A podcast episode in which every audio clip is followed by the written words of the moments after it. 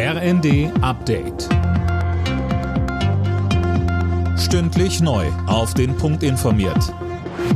Ich bin Tom Husse. Guten Tag.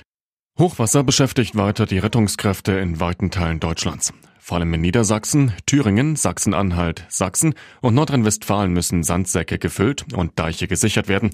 Mehr von Sarah Plickert. Im Landkreis Leer in Niedersachsen beispielsweise sind hunderte Feuerwehrleute dabei, einen Deichbruch zu verhindern.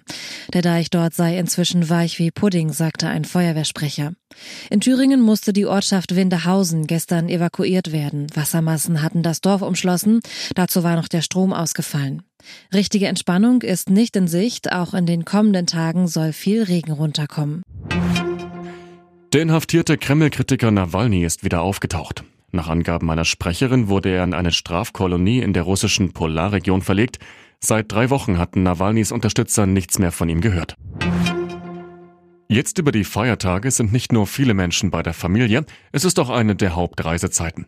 Für eine abschließende Bilanz ist es noch zu früh. Beim Deutschen Reiseverband spricht man aber von einer hohen Nachfrage.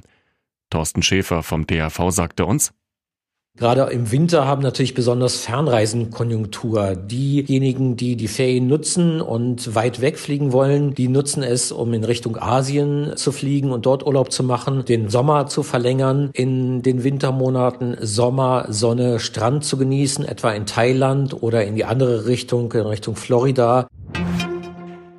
Das deutsche Stromnetz muss stärker ausgebaut werden als geplant. Der Präsident der Bundesnetzagentur Müller sagte der Rheinischen Post, dass Deutschland bis 2045 nochmal ungefähr 5600 Kilometer neue Leitungen und weitere Offshore-Anbindungen braucht. Bisher sollen in den kommenden fünf Jahren 7500 Kilometer entstehen. Alle Nachrichten auf rnd.de